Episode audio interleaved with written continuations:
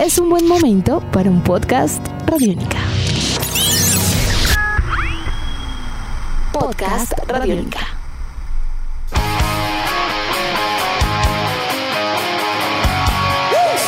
Amigas, amigos, sean ustedes bienvenidos y bienvenidas a una nueva entrega de En Descarga Radiónica, el podcast en donde en, esta, en estas entregas de fin y slash inicio de año les presentamos pues lo mejor, más variado, más interesante y básicamente lo que más nos ha gustado en diferentes contenidos eh, creativos. Mi nombre es Diego Bolaños Estrada, arroba Bolaños Estrada y como siempre es un placer estar con esa risa socarrona que escuchan de fondo Iván Samudio, arroba Iván Samudio 9, arroba piloto.espacial punto 3000 en Instagram. Iván, ¿qué más? Eh, seguimos con este recorrido por cosas que leímos, vimos, jugamos y probamos. ¿Qué más? ¿Todo bien?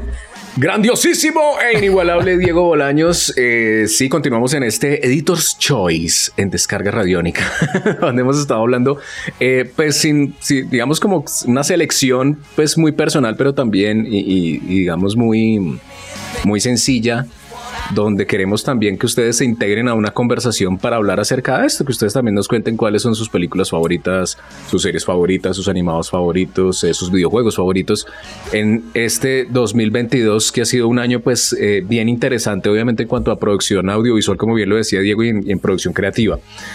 Em, nos vamos a ir en este momento a hablar sobre las series de televisión del año. Y Diego, yo tengo una reflexión bien, bien importante alrededor de esto.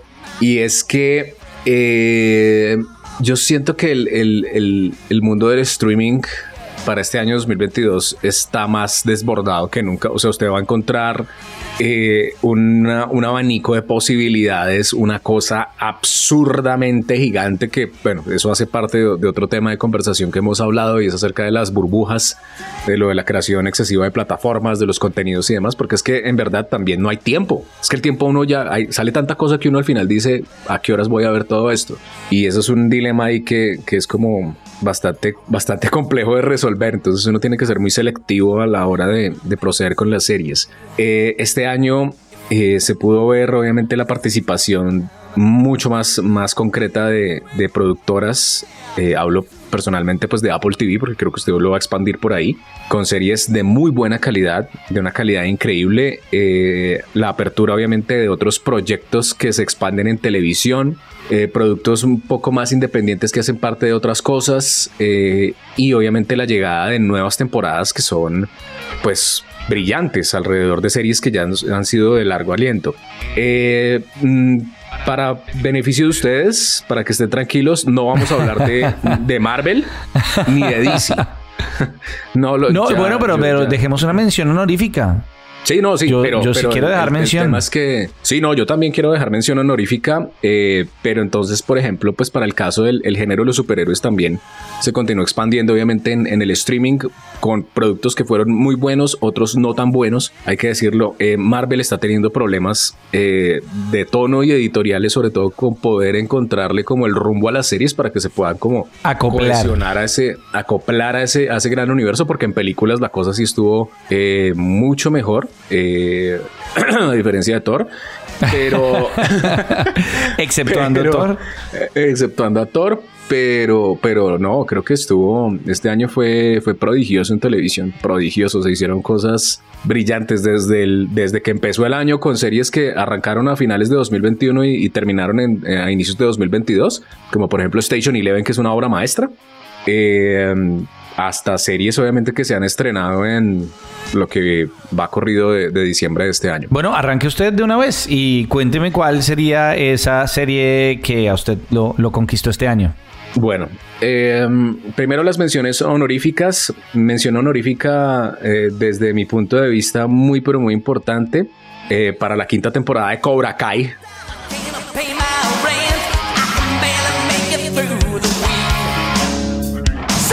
¡Qué maravilla! o sea, eso ya está más allá del bien y el mal.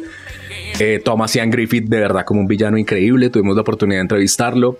eh, brillante. O sea, Cobra Kai 5 es es, es ya es todo lo que uno quiso ser de artista marcial cuando niño y no pudo. verdad. O sea, es una cosa fantástica. Eh, mi otra mención honorífica es Peacemaker.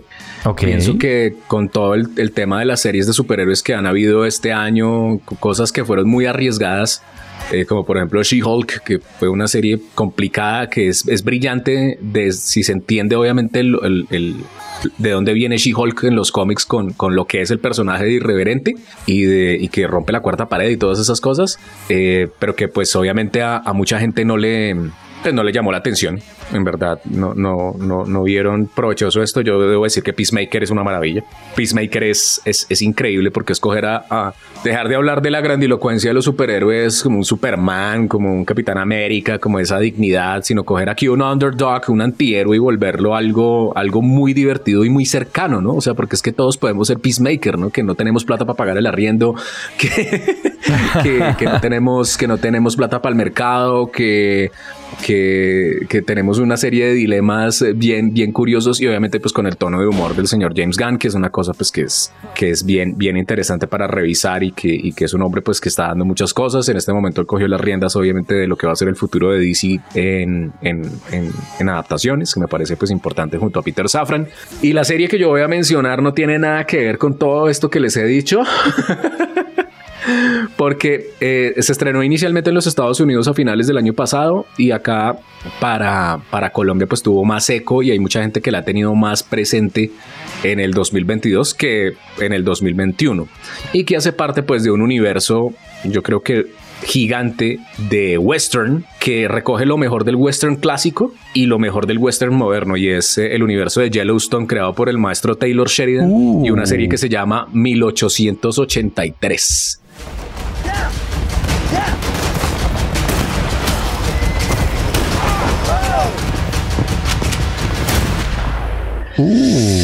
Uf, mire, eh, Yellowstone para mí es una serie, yo lo comparo como, eso es como un Game of Thrones con vaqueros.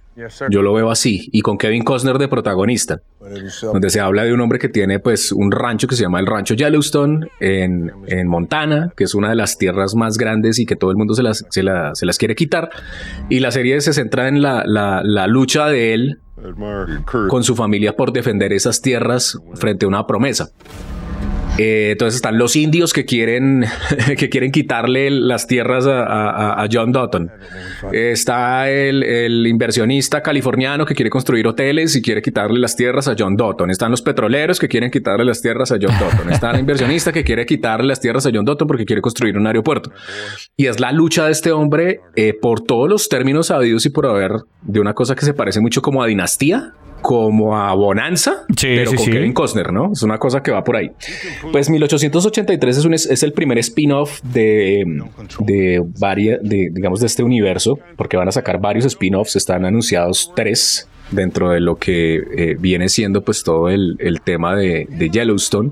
Y mm, una cosa bien, bien especial y bien bonita es que el primer spin-off fue en 1883 y es un spin-off que se enmarca en el año 1883 porque cuenta la historia de cómo seis generaciones antes de, John Dutton, del personaje de Kevin Costner, pues el tatarabuelo de él con la familia llegaron a, esas tierras de, Yellowstone y fundaron el rancho.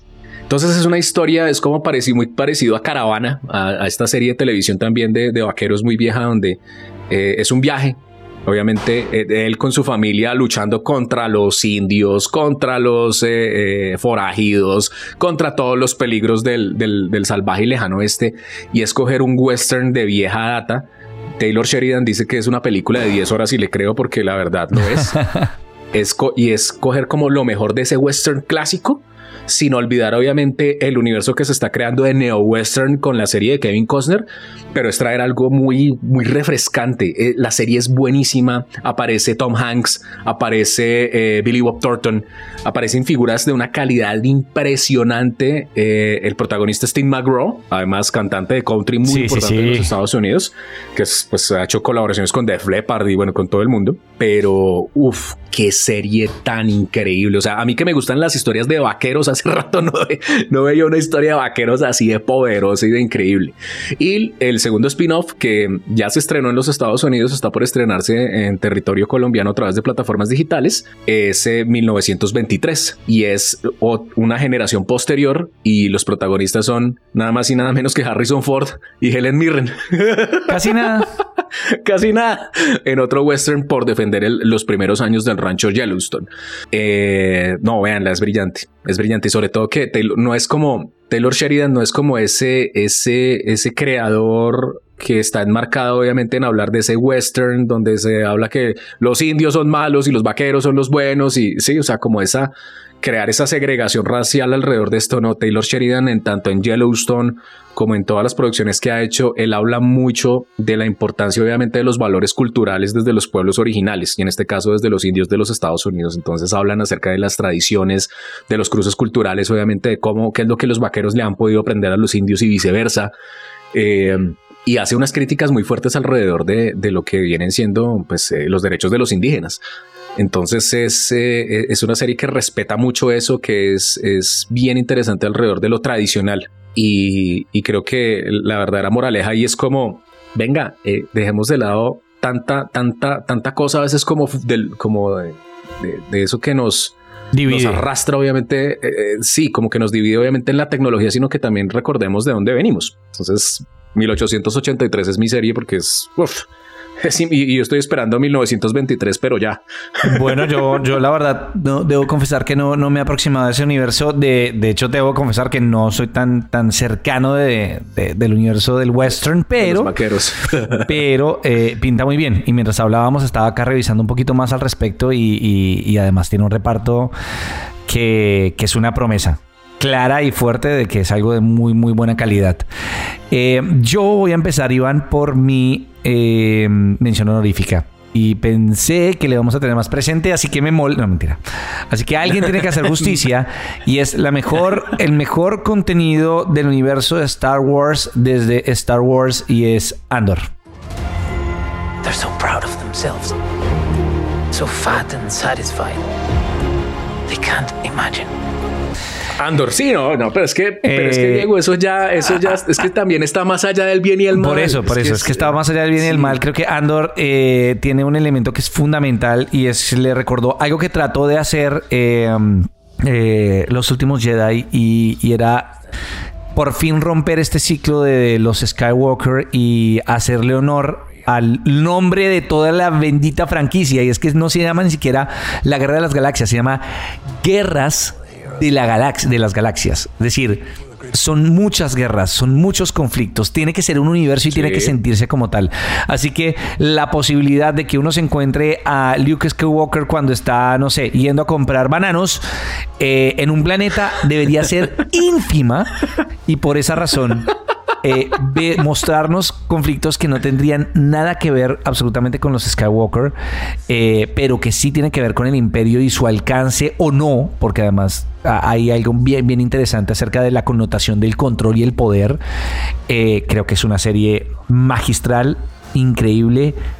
Diego Luna, tu papá, qué cosa tan, tan, tan tremenda y tan bien hecha y tan bien explorada y qué gran posibilidad de volver a retomar el camino que se perdió con, eh, ya ni me acuerdo, el despertar, eso, el despertar de la fuerza, que se lo dejó, digo la verdad, para mí el despertar de la fuerza es por mucho la peor película de Star Wars.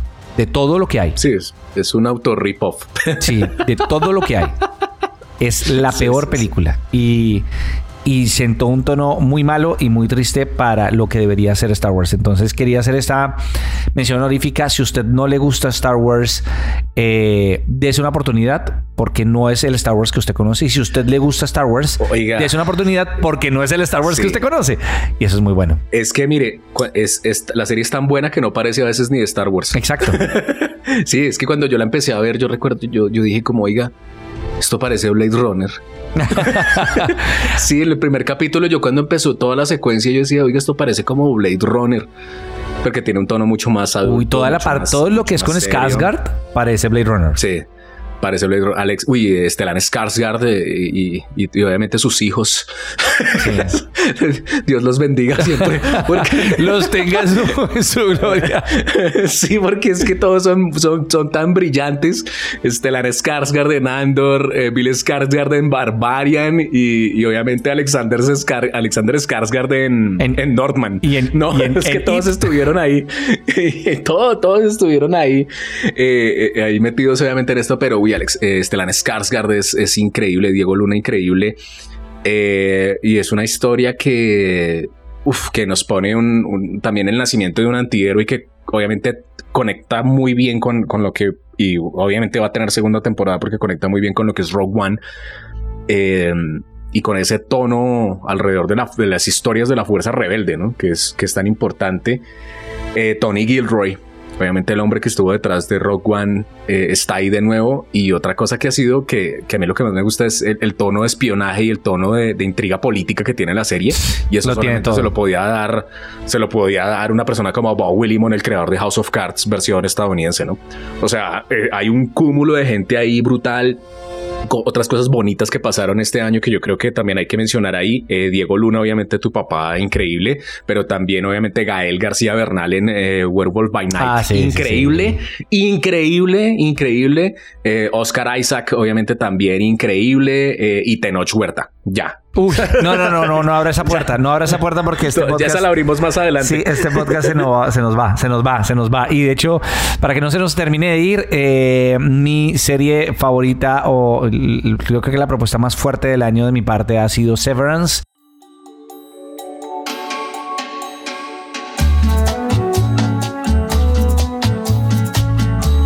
Serie de ah. Apple TV Plus, eh, protagonizada por Adam Scott y con un combo increíble, pero además con una mente maestra y una mente muy brillante detrás de esto que la gente no pensaría y es el mismísimo Ben Stiller quien se ha encargado de ofrecernos una crítica distópica de la América corporativa y del modelo de trabajo por el cual hemos vivido durante los últimos 80 años y es la idea de que eh, uno se debe al trabajo.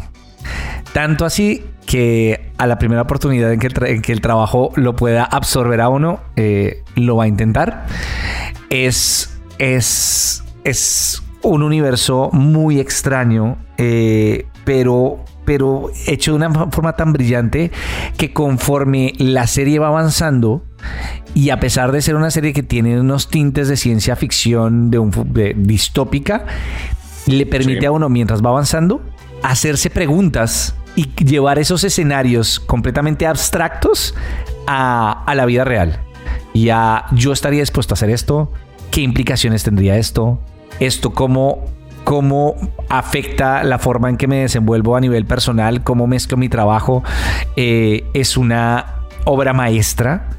Creo que no es para todo el mundo, pero para aquellos que y aquellas personas que les interese este tipo de conversaciones difíciles acerca de la sociedad en la que vivimos y en especial de nuevo frente a nuestra relación con el trabajo, es una serie imperdible. Creo que además abre muchos ojos, genera unos debates muy interesantes y para aquellos que no, no saben de lo que les estoy hablando, básicamente plantea una empresa en donde los empleados pueden aceptar que les alteren el cerebro para que no recuerden nada de su vida personal una vez sacan del trabajo una vez entren al trabajo y nada de su vida laboral una vez salgan de él. Como separar por completo la vida laboral de la personal, de la personal pero las implicaciones que tiene esto al momento de crear dos visiones distintas y dos personalidades en dos mundos distintos es una cosa muy brava, Iván.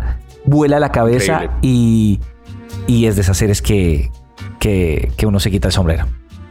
Oiga, yo estoy con usted. Yo también tengo a Severance como serie del año porque es una cosa increíble. Em, piensen que es como una historia que se podría plantear en el universo de Black Mirror sin super Black oscuro. Pero no es así oscura, o sea, no llega a ese nivel de oscuridad. O sea, tiene su oscuridad, obviamente tiene sus, sus, sus eh, aristas, que son esas reflexiones que usted menciona, pero no llega a ese nivel como de como tan densa de, de, Black Mirror, como tan oscura. Eh, la serie es, es brillante, es increíble eh, habla muchas cosas acerca del desapego, de los duelos. y donde realmente crea personajes que usted va a amar en una primera instancia y en otra los va a odiar. Usted sabe a qué me refiero, ¿no? Claro. Y, obviamente. Pues claramente, porque de eso parte, ¿no? De, de, esas, de esos costados, de esos lados que en el fondo también todos podemos llegar a desarrollar. Devon, it's alive. ya con eso cierro. dejemos ahí. y de hecho, con eso, podemos incluso cerrar el podcast. Así que a, todos ustedes, si tienen alguna otra serie que quieran recomendar, escríbanos a través de las redes arroba radiónica con el numeral en descarga radiónica. Y de nuevo en la sección de podcast, eh, la sección de comentarios de este podcast, ya sea la plataforma en la que encuentren. Y ahí nosotros encontramos sus comentarios y podemos también recibir sus recomendaciones. También recuerden que tenemos una gran oferta de contenidos de audio por demanda que pueden encontrar en diferentes plataformas, pero lo más fácil es entrar en www.radionica.rocks. Así que hasta la próxima.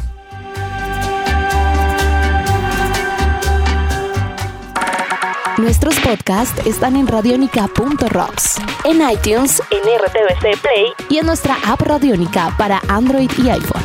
Podcast Radionica.